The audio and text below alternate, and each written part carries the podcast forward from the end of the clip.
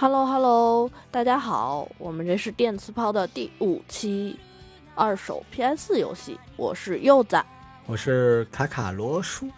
哎，您不要剧透好吗？嗯嗯嗯，对对对对对对，因为我们刚才那一期介绍了 NS 啊，四九年加入国军 NS 的一些好玩的折扣的游戏，除了猛汉之外，但是顺着这个我们就想，因为 PS 五快发售了嘛，对，所以这个时间段呢。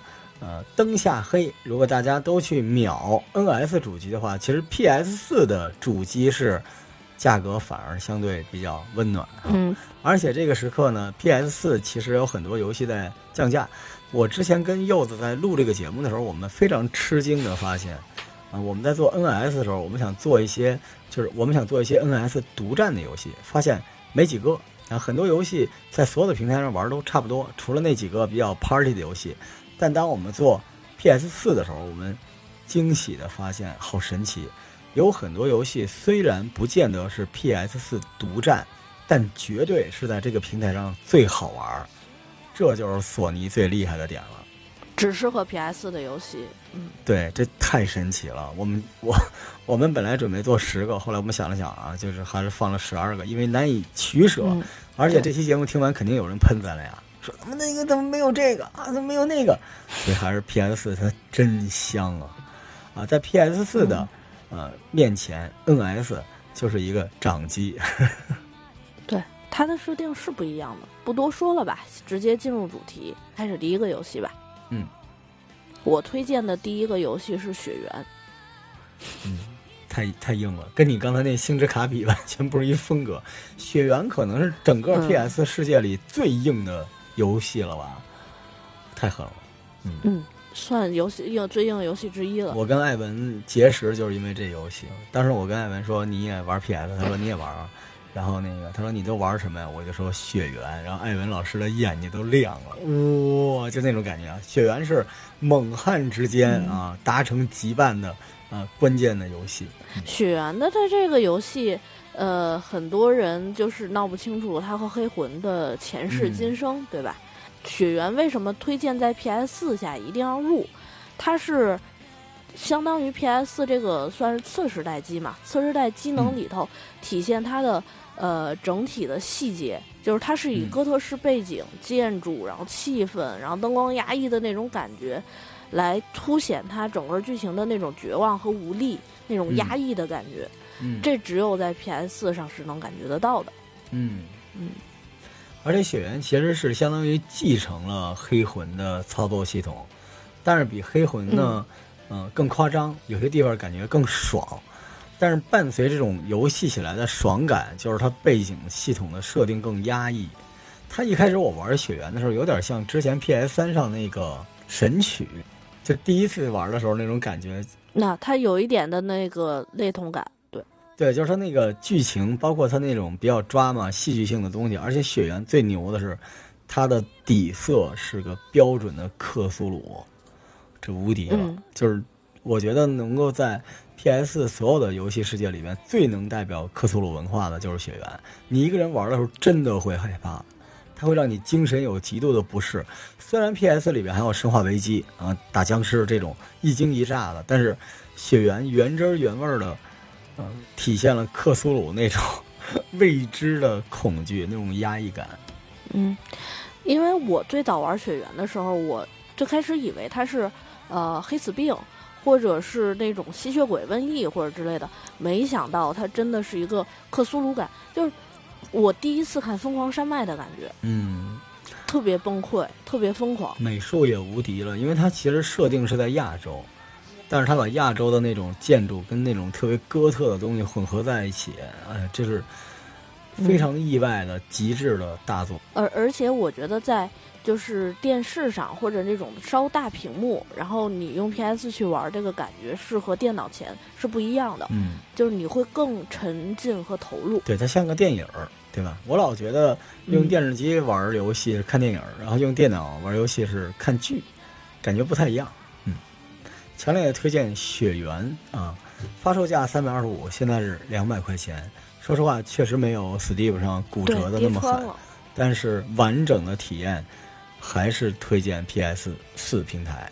这是第一个游戏，第二个游戏，柚子的本命游戏哈。P 五《女神异闻录五》嗯，它这个游戏也是二次元设定的一个大作了。二次元到头了，我就知道这游戏是你最爱的游戏。就里边那个画风、冲击力、对白，啊、人设、啊、战斗画蹦面，蹦蹦的那种嗯感觉，这太神奇了。而且就是 P 五，我为什么推荐它？在这个这一座里头，它是有一个新的感觉上的玩法，就是一般你主机你上班不能玩，为什么有些人只喜欢买 NS？就是因为你可以带着走，上班也能玩，出去也能玩。嗯，呃嗯，P 五上来说，它可以，它在手机上是有 APP 的。A P P 上有一定的嗯操作，然后有一定的啊啊，是吗？我都不知道啊。对，有一定的操作，还是有一定的对话还是，这些东西你可以自己去探索发掘一下，嗯也特别爽。我第一次呃被 P 五吸引，是因为我记得当时在搜秀，我过去买东西，然后 P 五那画面正好在放，我一开始觉得这也太少女漫了吧，这种太卡通了。结果他放到那个战斗画面，我受不了了，我那这太炫了。我觉得 P 五是那种，我让我老婆在在旁边，我说你看你看这游戏，然后我老婆会在哇，就那种游戏，然后玩起来节奏各方面还有一点点的解谜，啊，挺真的挺帅的。嗯，对，它有一点解谜，因为它的玩家是就是嗯心之怪盗团嘛，嗯神秘少年少女们的这种发起了很多偷盗的案件，那这个里头就会有一些解谜啊、目标啊，还有一些和各种势力的斗争，就是您刚才说的那种战斗你觉不觉画面嘛。得它其实特别像扁平化的如龙？它那个底子有点像那个，就是整个那个氛围，嗯只不过对吧压扁了，然后只不过它跟如龙不一样的是，如龙后边接了一无双，这个后边接的是一个特别好看的，跟樱花大战似的那种战斗画面啊！真的《与神异闻录》强烈推荐，为什么呢对？是因为发售价四百二十八，现在已经跌到了一百六十五，一百六十五。这个游戏可是把 PS 机能发挥到极致的游戏，我觉得不管你玩不玩啊，我真的觉得家里应该收一张带盒的《女神异闻录》。这是我们第二个游戏，第三个游戏我全是巨作。要不，咱俩准备的时候就说：“你瞧瞧人家索尼。嗯”第三个超级对巨作《战神四》，我这个这游戏我记得当时很多人都在线上等，你记得对吧？等战神等这款游戏出来，我一这个 IP 太好了，一直以来都是大热。嗯，战神战神很多人在 PSP 上玩过嘛，战神一二三，然后嗯。它这里头的话、很不一样，它是去了北欧，Crystal 去了北欧，然后呢带着了他的儿子，他的儿子特别逗，因为当时战神四出的时候呢，就是呃漫威也比较火嘛，然后呢他的儿子是叫 Loki。嗯。是北欧的一个是，他他的母亲应该，我们嗯。现在猜测是母亲是一个北欧神，那很可能他的这个儿子就是那个复仇、呃狡诈之神 Loki，洛基，所以当时也对也是有一些人对这个说，哎，战神四蹭对吧？漫威的热度怎么怎么怎么样的？我跟你们说，战神四真的不需要蹭，像我们现在这帮人都在等 PS 五的嗯。护航嘛，战神新作，战神五。踏踏实实坐在那儿玩那种砍来砍去的游戏，战神真是到头了，太好玩了。而且就是我玩这座的前两章的时候，我整个感觉就在一个电影里边儿。你记得吗？那大石头飞过来，那个刺杀他的人，哇，那画面感觉那个魄力太好了，就感觉有点不像战神，像魂系列，就是剧情牵着你往前走。呃，他这一座跟之前不太一样，就是第一个是他的游戏，就是您刚才说的战斗的感觉嘛。第二个事情是，他以前 Crystal 都是一个人战斗，然后现在是有父子协作的这个元素在，呃，也是这种半开放世界，很多不太一样的感觉了。嗯，就是你你从情感上就觉得嗯 Crystal 也不是一个人了。嗯，一切为了儿子，其实带着儿子跟带一小松鼠似的哈，带一宠物那感觉特别像。战神超级的好玩，战神四现在推荐的原因也是因为它折扣真的很低，呃，我入的时候是入的盒，然后是四百六上下，然后原价原价，然后战神现在的话大概一百五十九，嗯嗯便宜了三百块钱。PS 四就别保值了。我们聊，我们从来没人说 PS 四是一个理财的东西，所以我们现在推荐的东西就是，如果你没玩过，你现在真的可以拿过来玩你一定要玩。啊！你把那盘插到机器里那一瞬间很爽。好，下一个游戏也是前一阵儿的大热，《鬼泣》卡普空来了。嗯啊，《鬼泣》我们现在说的《鬼泣五》其实应该是《鬼泣》的第六部，因为它中间有一个外传。对，它不算是鬼泣正。是《鬼泣五》出来的时候也是炸裂，因为画面太炫了。我老觉得《鬼泣》就是一跳舞机，那满屏都是 ace，我玩起来太过瘾了，就是砍砍砍砍砍砍，啊，画面极、就是另外一个极致吧。它鬼泣也是卡普空的一个大作，然后而且也是一长时间的大作。它第一版的话是在零一年就上市了，呃，其实这个项目嗯是九八年就有的。九八年的时候，它本来是作为《生化危机》的一个续作，然后呢，呃，出的。嗯，当时出了《生化危机三》之后，然后呢，本来它是代号维罗妮卡的一个设定，但是呢，它的这个整个设计的风格，然后设计的感觉和鬼和《生化危机》太不一样了，包括它的嗯游戏性，呃，跟《生化危机》不能作为一个起，不能作为一个穿插吧。呃，这个这个 IP 特别好，又不想放弃它，所以就出现了鬼泣。呃，第五座其实里头的角色大家都很清楚嘛，但丁啊、尼禄啊，差不多是《生化危机》和《人王逃鬼战》《逃鬼传》的一合体，但是打起来又有点无双，啊，是一挺爽的。我觉得这是一挺伦理的游戏啊，但是画面特别漂亮。这也是你要不嫌烦，你就在那咔咔咔咔咔砍；你要觉得无双砍吐了，你就砍鬼泣。唯一的问题就是稍微有点短，我个人感觉啊，几个小时差不多一周目就下来了。对，鬼泣每一座都不是很卡普空的游戏都这样。嗯，这是鬼泣，鬼泣发售的时候是三百五，现在九十五块钱，哭了，我三百五买了，哦天哪，瘆疼！嗯，九十听这价格瘆疼。九十五块钱。然后下一个更瘆疼，下一个我来吧，下一个啊，PS 平台上最有逼格的游戏啊，你玩这个游戏你就跟别人不一样，而且你可以说我玩的不是游戏，我玩的是未来世界的一个呃逻辑。嗯这小岛秀夫啊，这个舍己之作《死亡搁浅》，当时一问朋友圈里谁玩《死亡搁浅》了啊，我们这帮博客都高潮了，一堆人录节目，但没几个人入的，因为巨贵啊。就是当时我记得到手得四百九，恨不得，我就是其中之一啊。但是没来得及装逼呢，这游戏就沉了。啊，这游戏我们在很多节目里面都介绍过了，它其实跟现在它的内核其实跟猛汉是一样的，就是啊离线在线交流，离线合作。啊，猛汉就是人家噼里啪啦扔点东西给你就完了，嗯他也没有面对面的交易，对吧？死亡搁浅就是这个逻辑啊，我们就不做这个游戏的剧透了，大家基本都知道，就是一帮玩家，呃，共同建设一个世界，但谁也看不见谁，啊，但是因为谁也看不见谁，所以要考验你是否愿意为了这个世界更美好啊，默默的替别人做点什么。从小岛秀夫的角度来看，它更像一个呃合作性游戏。然后它不是说，因为当时《死亡搁浅》最大的诟病就是 IGN 给他的一个评价嘛，好像是六还是六不到来着，我忘了。然后呢，因为 IGN 玩的时候，他就是一个人自己在那儿搬着箱子，就是当时说送快递嘛，对吧？搬着箱子自己一个人在那儿送快递的故事。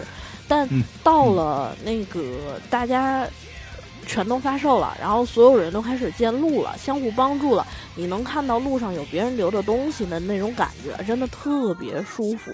而且它从、嗯就特别酷，对吧？我现在我都好久不说这词儿了，这游戏超酷的。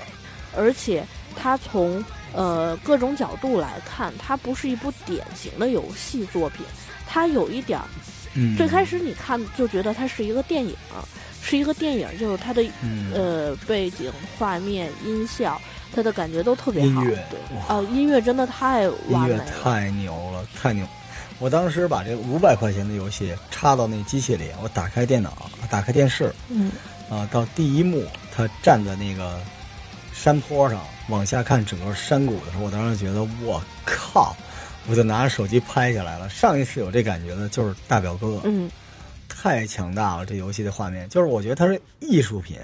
它这种游戏啊，就是你说它是 MV 吧，MV 它也不是，它特别适合在一个呃什么尤尼斯啊，什么艺术空间啊，你找一屏幕对一直就一直在那儿放着，行为艺术太优秀了，这游戏。它的主题就是一个灾难后重建的一个游戏嘛，算是这这个主题。它模糊了这种，因为很多人都觉得 PS 四它像呃 2K 的这种联机或者其他这种感觉的联机，但是它的是一个模糊性联机的感觉，它模糊了单机和联机的边界，你嗯根本不能感觉到你你到底是在玩一个单机游戏还是在玩一个联机游戏，而且它的这个重建的主题又很切实的把所有人都联系在了一起，你你很难靠一个人完完整整的重建这个社会嘛。哎，你说，你说他这是不是跟中国这手游学的呀？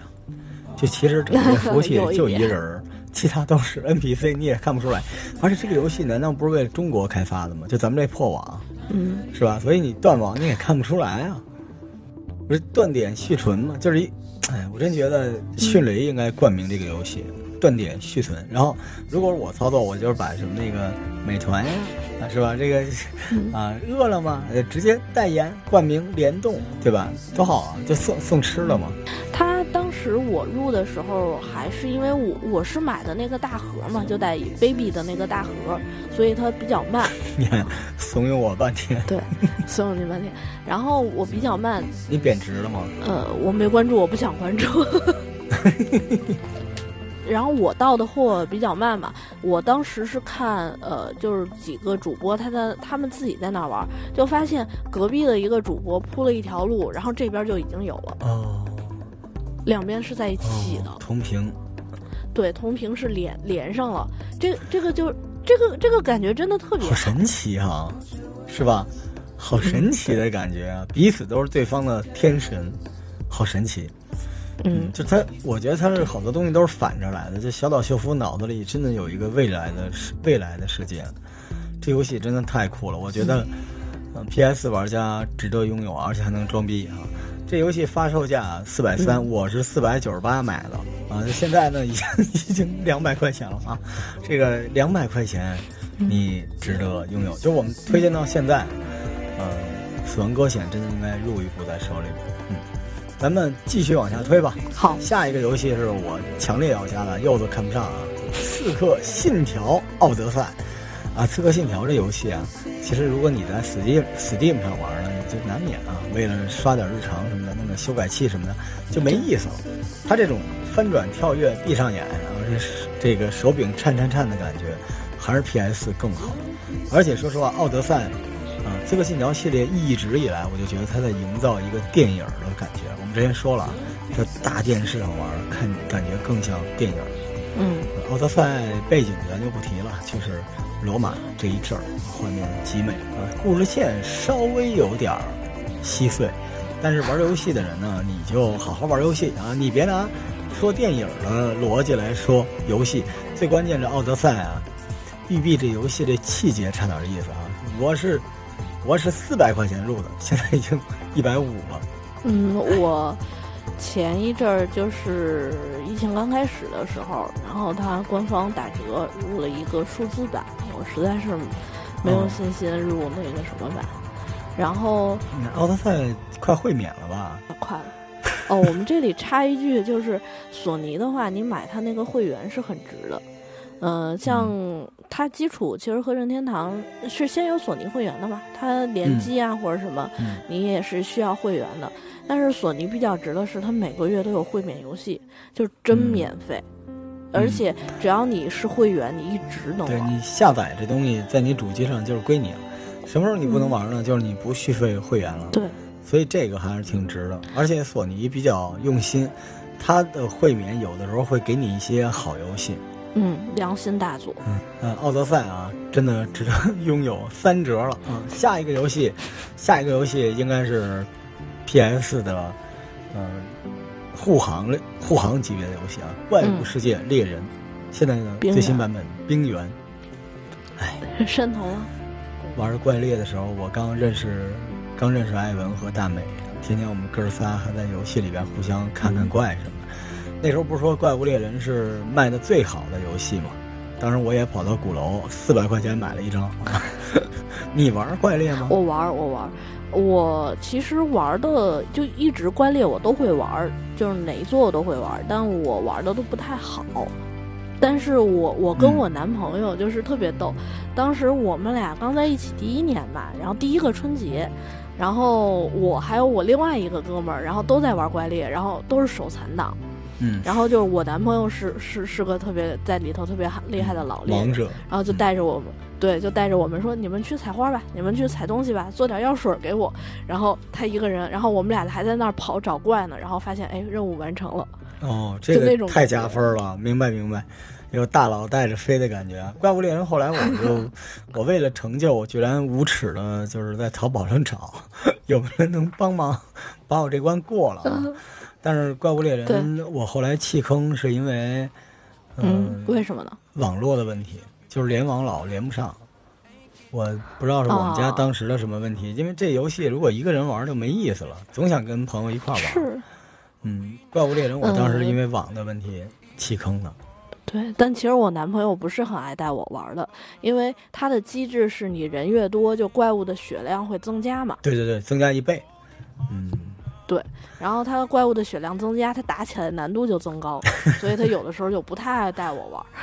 代练，怪物猎人发售的时候，嗯，我们刚才说了，将近三百六十多块钱，然后现在两百六十多，减了一百块钱。但是啊，跟大家说，PS 四是真能捡着现成的白菜的。这怪物猎人相对来说就算比较保值的了，对吧？折扣没有那么大。对，啊，下一个游戏是我推荐的，这是我 PS 四时代的第一个游戏。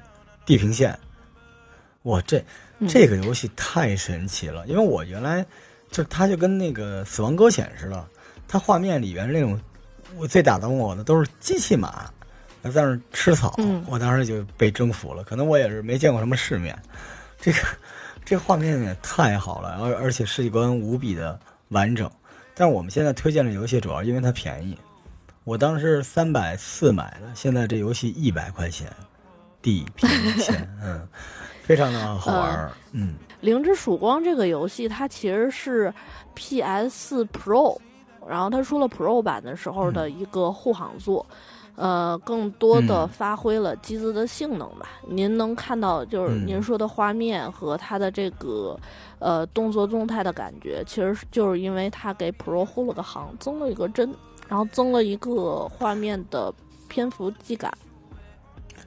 我到现在为止啊，除了《死亡搁浅》，这就是我觉得画面最美好的游戏了。嗯嗯，地平线啊，便宜，三百二十九发售，现在一百块钱。对，下一个游戏是一特老的游戏，但我们觉得你应该有《巫师三》。哎呦，巫师三遥远的没没有人没玩过吧？如果你没玩过，你应该有一个《巫师三》。《巫师三》就是呃刚出来的时候，就是你去游戏机的店啊，卖主机卖游戏的店，他那个。呃，对外展示的那个电视里面会一直放的那个，对，当然这个里面还有一些那个啊，这个比较站着的一些剧情，但是剧情无敌。现在拍美剧了，可能还要改编成电影，嗯，太经典了。它最早有原作小说嘛，然后又加了游戏，而且包括它的这个玩法和这个，哎，真的太舒服了，这个游戏，嗯嗯，而且它作为 RPG 来说。哎，我觉得它高于一般的 RPG，是它代表了 PS 这个时代应该达到了 RPG 的最终的标准。嗯，对，无比的平衡，无比的顺滑，而且剧情也非常非常的舒服，这就是树立标准级的游戏啊！巫师三现在发售的时候是卖二百六十五，现在差不多一百五十五。其实这么老的一个游戏还能卖一百五十五啊！这个地平线哭了。奥德赛也哭了，鬼泣，鬼泣也哭了，战神也哭了，呃，巫师三真的不错。对，下一个游戏是第十个啊，我们推荐的是我推荐《尼尔：机械纪元》这个游戏在本子界，好了，嗯，你们都懂了，非常的已经被玩坏了。嗯，但是画面真的挺好的，这小小姐姐谁不爱？这不是一暗黑版凌波丽吗？谁不喜欢呢？二 B 小姐姐，嗯，小姐姐拿着一大砍刀砍人，然后。他做梦都没想到，这个在本子里自己是那。其实，呃，他他的这个背景什么我们也不介绍了。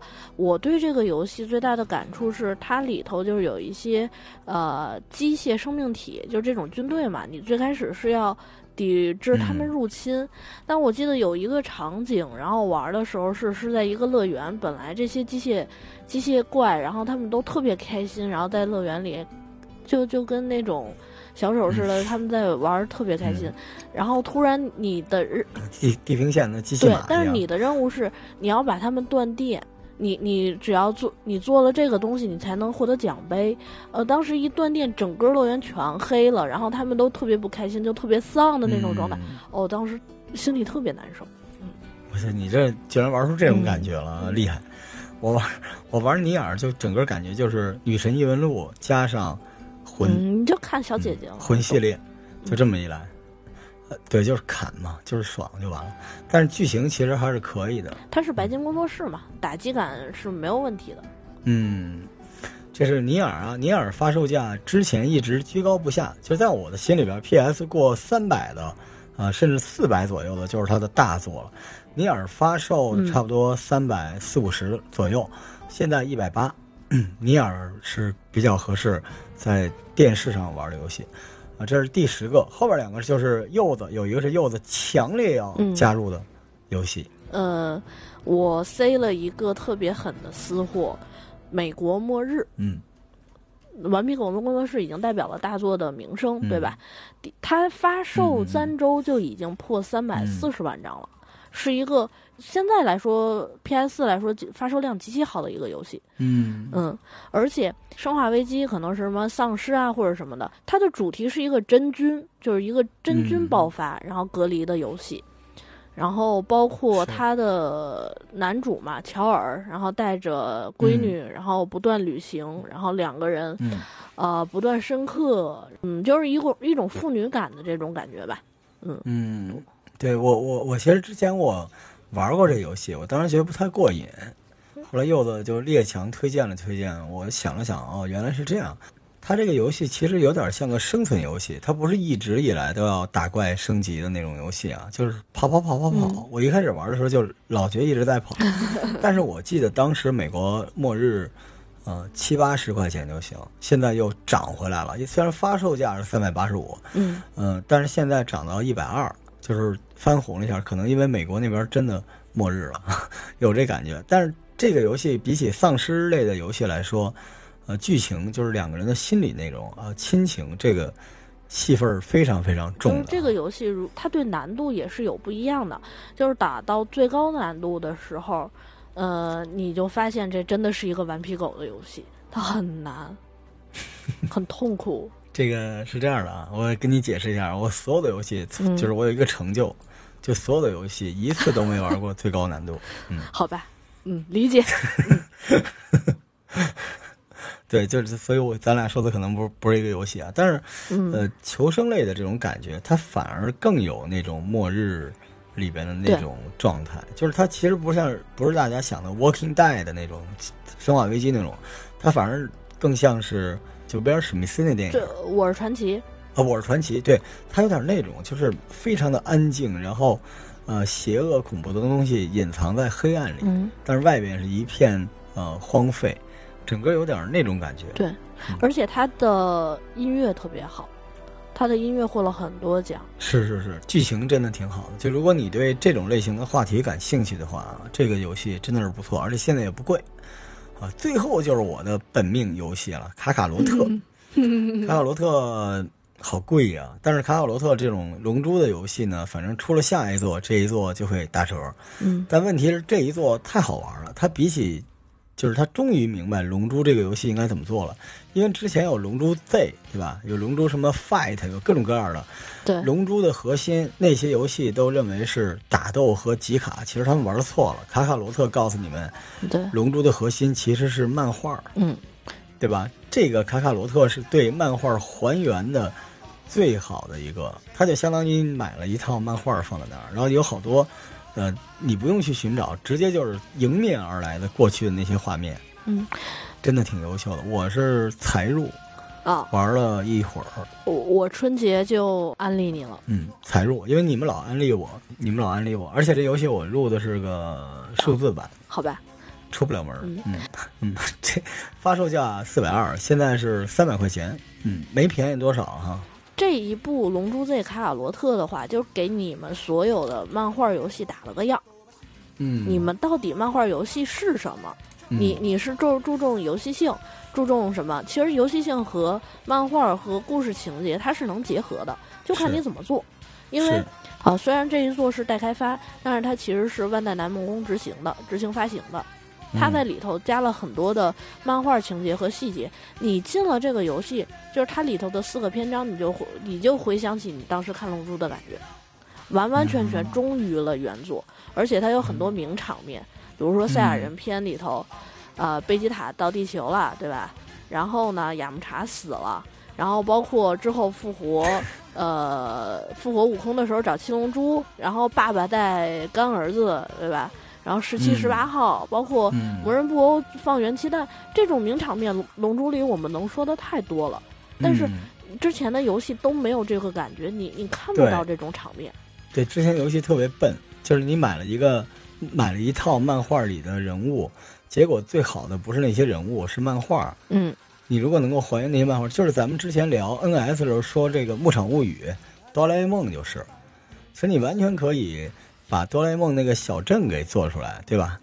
对，就就然后你让大家发生一些漫画里的东西，这样才有那种同理心嘛。不然的话，你费劲巴拉的那些，反正版权你买也买了，你为什么不让那些名场面直接出现？其实很多游戏，然后包括我。说现在漫威和 DC 比较火，对吧？包括现在漫威 DC，它很多的游戏做的都很笨，都做成了那种，呃，RPG 打斗或者什么横版过关或者这种游戏，其实都不是大家喜欢的，都不是这些。嗯，你你要想一下，你做这个游戏，你买这个 IP 的初衷，它到底是怎么火的？所以我觉得卡卡罗特虽然建价不高，因为它其实发行也不长，它是春节的时候嘛。对，非常新。但是它这个游戏，就是你呃喜欢龙珠也好，或者说你想看龙珠也好，你想参与到龙珠里也好，这个游戏太合适了，太舒服了。玩龙珠游戏其实挺痛苦的，每一座我都买，买完了呢，就是一开始在游戏里边想看点那种搓出大招的特效，但是到最后你都想集卡集这种剧情。嗯，然后龙珠游戏所有的游戏也都不是线性的，它是环形的，一定给你一村儿。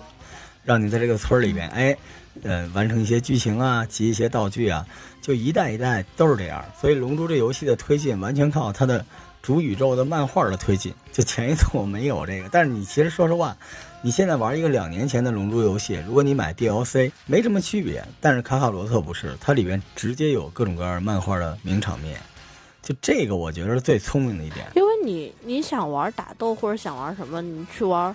类似于拳皇啊，或者这种游戏不好嘛？它也不香嘛，对吧？真人快打，真人快打，它不香嘛？但是龙珠它不是这个路线，就所有的漫画游戏，我觉得都不是这个路线。所以龙珠强烈推荐啊！最后我看还有时间，我偷偷掖一个私货吧。啊，这个 我很痛苦，我塞一个《荒野大镖客二》。哎呦，大镖客！对不起，这真的要塞《荒野大镖客》是我们所有。头号玩家节目里边出现率最高的游戏，我太爱这个游戏了。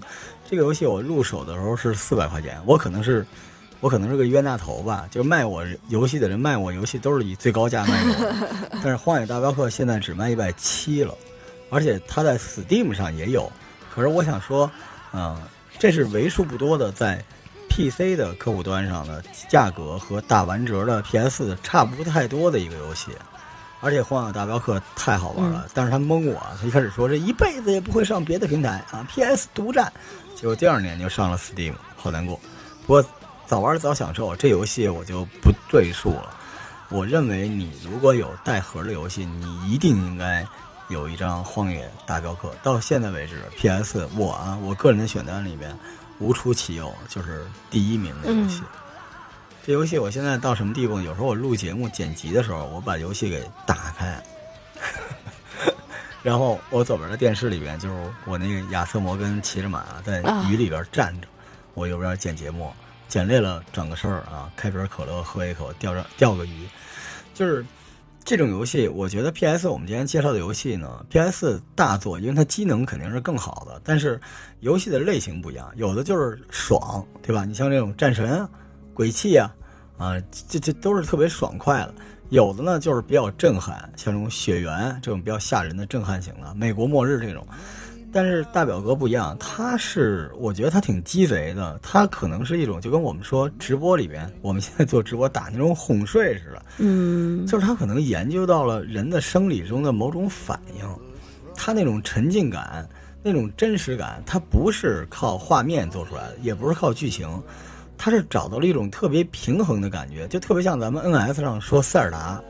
就其实你不是画面最好的，但是你组合在一起就是那么神奇，让你觉得这就是你见过的画面最最惊艳的游戏了。所以大表哥就是把所有的那些东西都没有做到极致，但是它综合起来，我就是一个如此真实的世界。然后这个世界导致你你不想卖它，就这游戏你希望它一直在你的硬盘里边，永远在硬盘里面。所以我们哎，咱俩回头可以做一个游戏，做一个专辑，叫《永远在你硬盘里的游戏》。可以啊，就是我们最留恋的游戏，对吧？我觉得您是有一个西部梦的，就是那种西部淘金或者西西部牛仔的这种梦的。因为我现在一般的话，就是您这种情况，我都是放《死亡搁浅》。哦，我哎，我跟你说，《死亡搁浅》，我有点儿，我有点难受，你知道吗？就是。我说他那个底色也太悲凉了一点，就是未来的人和人的世界是什么呢？就是，嗯，是一个利益物欲的事，就是你可以帮我，但是我想要的不是你帮我，是想看见你。而死亡搁浅，即便即便你赋予我一个全新的世界，我都见不到你，那是一个最深最深的孤单。所以我觉得小岛秀夫的预想里面，未来的世界是没有活人的。你想想看。就是那些街道原本是为了，嗯，人流熙攘，但是就一直没有人，所以他也足够优秀。但是他那个优秀，怎么说呢？就跟您您知道我录节目也是这样的。我的梦想是能够激励别人，虽然可能我让大家花了很多钱，但是我 听了我们节目有毒等等，但但是我总想让人激励，所以这就是我为什么鬼故事啊、案件啊录的不多，就是我觉得他没有那个光，但是。大表哥对我来说不一样，当然还有一个额外的加成，就是我我那个时候我工作不是特别好，就我们当时这个公司遇到了很多问题啊，各种来自投资人啊、媒媒体啊，很多很多问题。我当时有点自闭，后来真的是这个游戏把我给救了。我就觉得这世界无非就是骑着马听听雨声，真的是这样的，就是我整个人都完全沉浸在大表哥。我记得那时候我录节目的时候。你那时候艾文老怕我状态不好嘛，就一直给我打电话说问问说哎罗儿钓鱼呢，罗儿打猎呢。然后每次艾文来我们家录音的时候，我专门会把大表哥打开，然后那个我往那一坐，艾文也坐。艾文其实挺 nice 的，就跟我说你今儿状态怎么样？要不你那个你扒个皮，先钓会儿鱼，杀杀个羊给我看看。然后我就过去咔弄了一番，弄完之后，那个我特兴奋，我说你看你看你看。回头一看，艾文老师那目光嘛，就跟一个老母亲似的，特别欣慰又诡谲的冲着我微笑。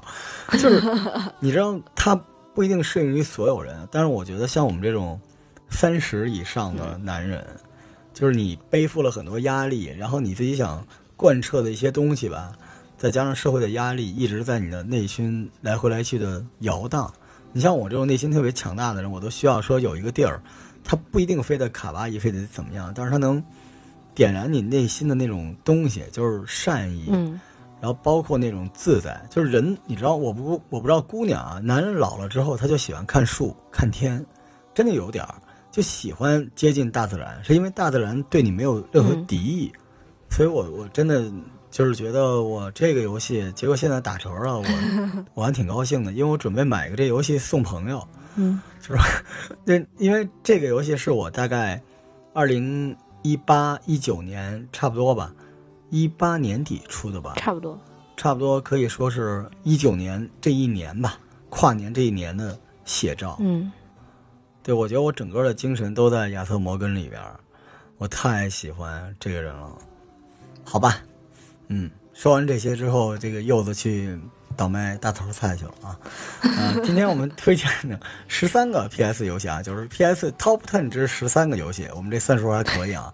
血缘、P 五、战神、鬼泣、死亡搁浅、奥德赛啊，怪物世界、猎人、冰原、地平线、巫师、尼尔、美国末日、卡卡罗特和大表哥，到底哪款适合你呢？啊，捡便宜的买呗，是吧？嗯，哎呀，PS 这个样子都入吧。感谢各位的收听，嗯，谢谢大家，拜拜，拜拜拜拜。